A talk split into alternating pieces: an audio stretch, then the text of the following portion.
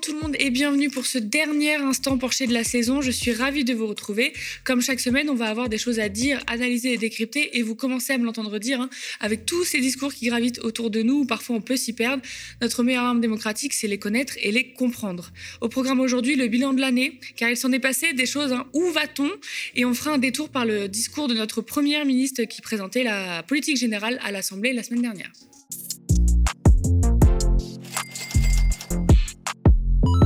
Inflation, reprise économique, pouvoir d'achat, services publics qui craquent, crise politique. Il s'en est passé des choses cette année entre les élections présidentielles, législatives et ce troisième tour, ou encore la guerre en Ukraine. Comment analyser cette année et comment se profile l'avenir? Sur un an, l'indice des prix à la consommation harmonisée augmenterait de 6,5% en juin, après plus de 5,8% en mai. Sur un mois, c'est 0,8%, hein, comme le mois précédent, décrit l'INSEE. Il s'agit du plus haut niveau euh, pour l'inflation depuis novembre 80 et les Français le sentent au quotidien, hein, entre l'essence à 2,10 2,20 le litre hein, ou l'alimentation qui a augmenté de 5,7% en moyenne. Côté économie mondiale, l'euro est passé sous le seuil de 1,02 dollars mercredi, une première depuis 2002. On parlait également de la dette publique au plus haut hein, dans les dernières éditions euh, de l'instant Porcher. Côté services publics, les urgences craquent, le monde de l'enseignement ou des collectivités locales est en crise. Les grèves se profilent pour la rentrée, les cheminots y sont déjà euh, d'ailleurs, et j'en passe. De ce côté, Bruno Le Maire annonçait la fin du quoi qu'il en coûte. Thomas, quel est le bilan économique de ce semestre?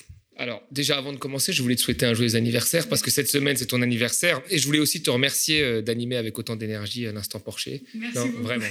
Alors, sur le bilan économique, en fait, ce qui se passe, c'est que là, on, est dans une phase, en fait, depuis, euh, depuis plusieurs années en réalité, mais depuis six mois très fortement, d'instabilité économique. J'ai l'impression que le monde est dans une instabilité économique chronique. Et, les gens ont intégré le fait que c'était instable. Alors, quand on regarde les dix dernières années, en réalité, c'est très instable depuis plus de dix ans, parce qu'il y a eu la crise de 2008. Après la crise de 2008, il y a eu la crise de la zone euro, des dettes souveraines de la zone euro qui a amené de l'austérité partout. On est reparti très lentement. Il y, a, des régions, dix ans après la crise, des villes françaises qui étaient en dessous de leur niveau de richesse d'avant-crise. C'est-à-dire que quelqu'un qui naissait dans ces villes euh, était plus pauvre qu'il y a dix ans. Vous voyez, la France a mis pratiquement huit ans à revenir à son niveau de richesse d'avant-crise, alors que les gens continuaient, à, il y a eu de la démographie, etc. Donc, euh, euh, on a déjà eu du, mal à, ressortir de cette crise de 2008 euh, et, de, des dettes souveraines. Et après, il y a eu dix ans après cette crise sanitaire avec le Covid, qui a entraîné une crise économique. Et puis aujourd'hui, il y a une crise avec le, conflit en Ukraine. Donc il y a une instabilité chronique qui s'est installée en réalité. On a vu très peu de, moments où l'économie était euh, florissante et tout allait bien. Donc pour la génération qui a 30 ans, elle a vécu quasiment 10 ans de crise. 20 ans, ils ont vécu la moitié de leur vie en crise. C'est quand même euh, euh, très problématique. Et là, ce qui se passe, c'est que on devait avoir une reprise économique et cette reprise économique a été anéantie par le conflit en Ukraine avec la Russie qui a fait augmenter tout, le prix des matières premières. Donc on a une instabilité économique, une instabilité sanitaire, une instabilité géopolitique parce que le conflit dure, il ne devait pas durer longtemps. Et puis on a une instabilité sociale avec des mouvements sociaux, des grèves, etc.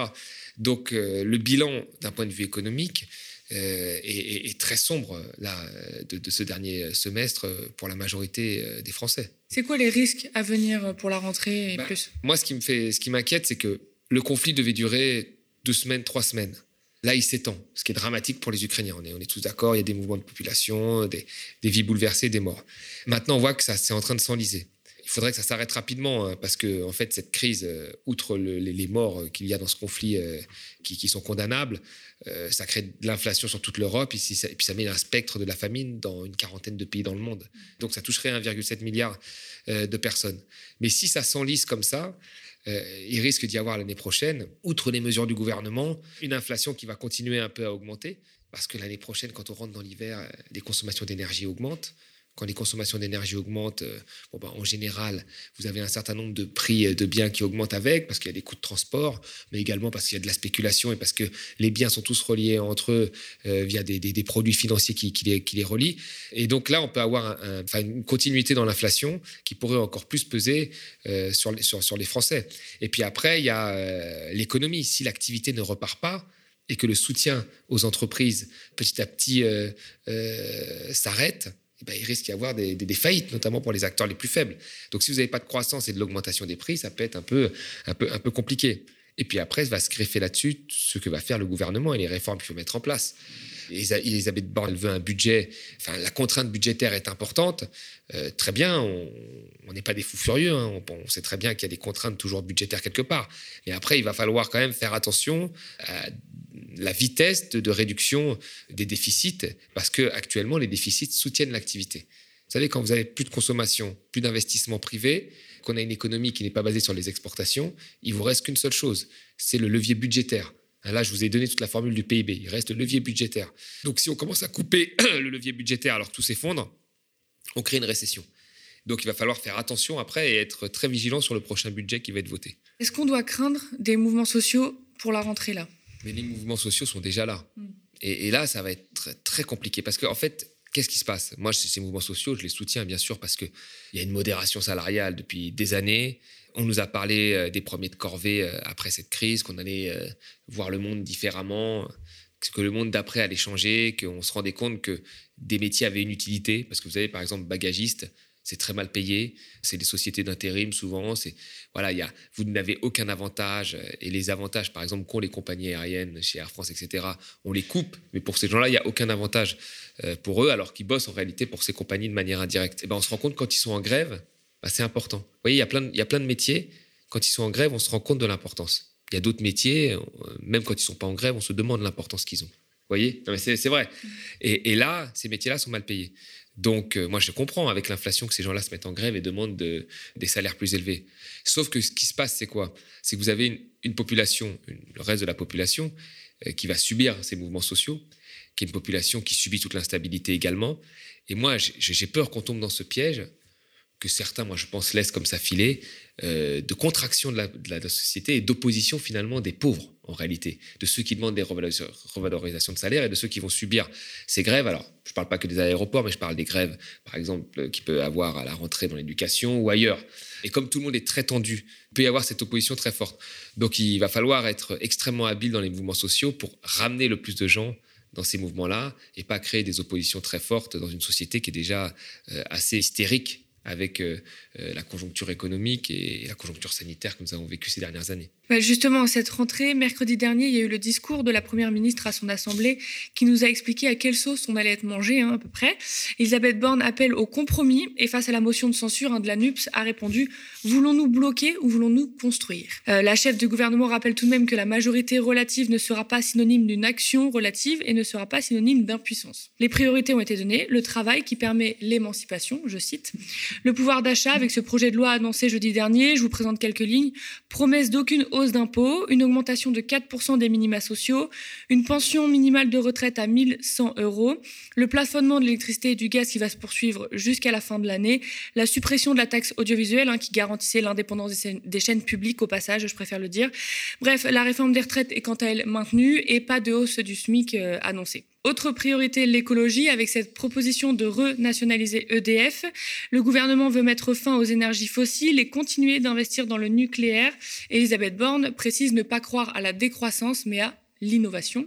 Et concernant la jeunesse et la petite enfance, on dirait qu'Elisabeth Borne a entendu Thomas Porcher en prévision revalorisation du salaire des enseignants et une volonté de bâtir un service public de la petite enfance avec les collectivités locales, fermez les guillemets. Bref, je crois qu'on a euh, quelques petites choses à déconstruire. Thomas, d'abord, qu'est-ce que tu as pensé du discours d'Elisabeth Borne à l'Assemblée? Moi, je, trouve que on a dit ces dernières semaines que la situation allait être difficile pour Macron parce qu'il avait une majorité relative.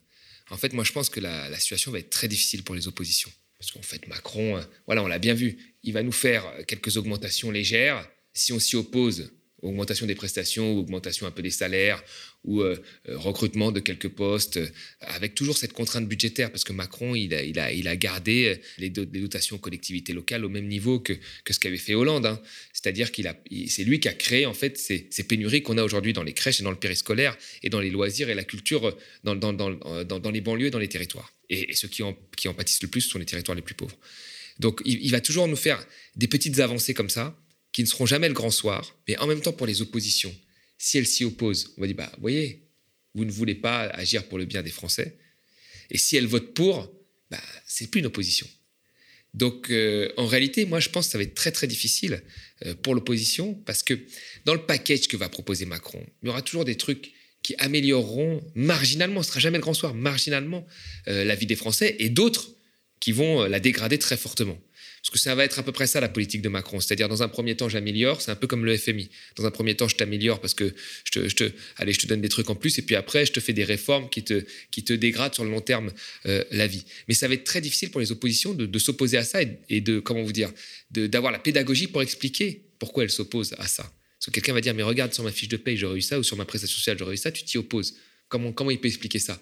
Oui, mais moi, je voulais encore plus. Ça va être très difficile.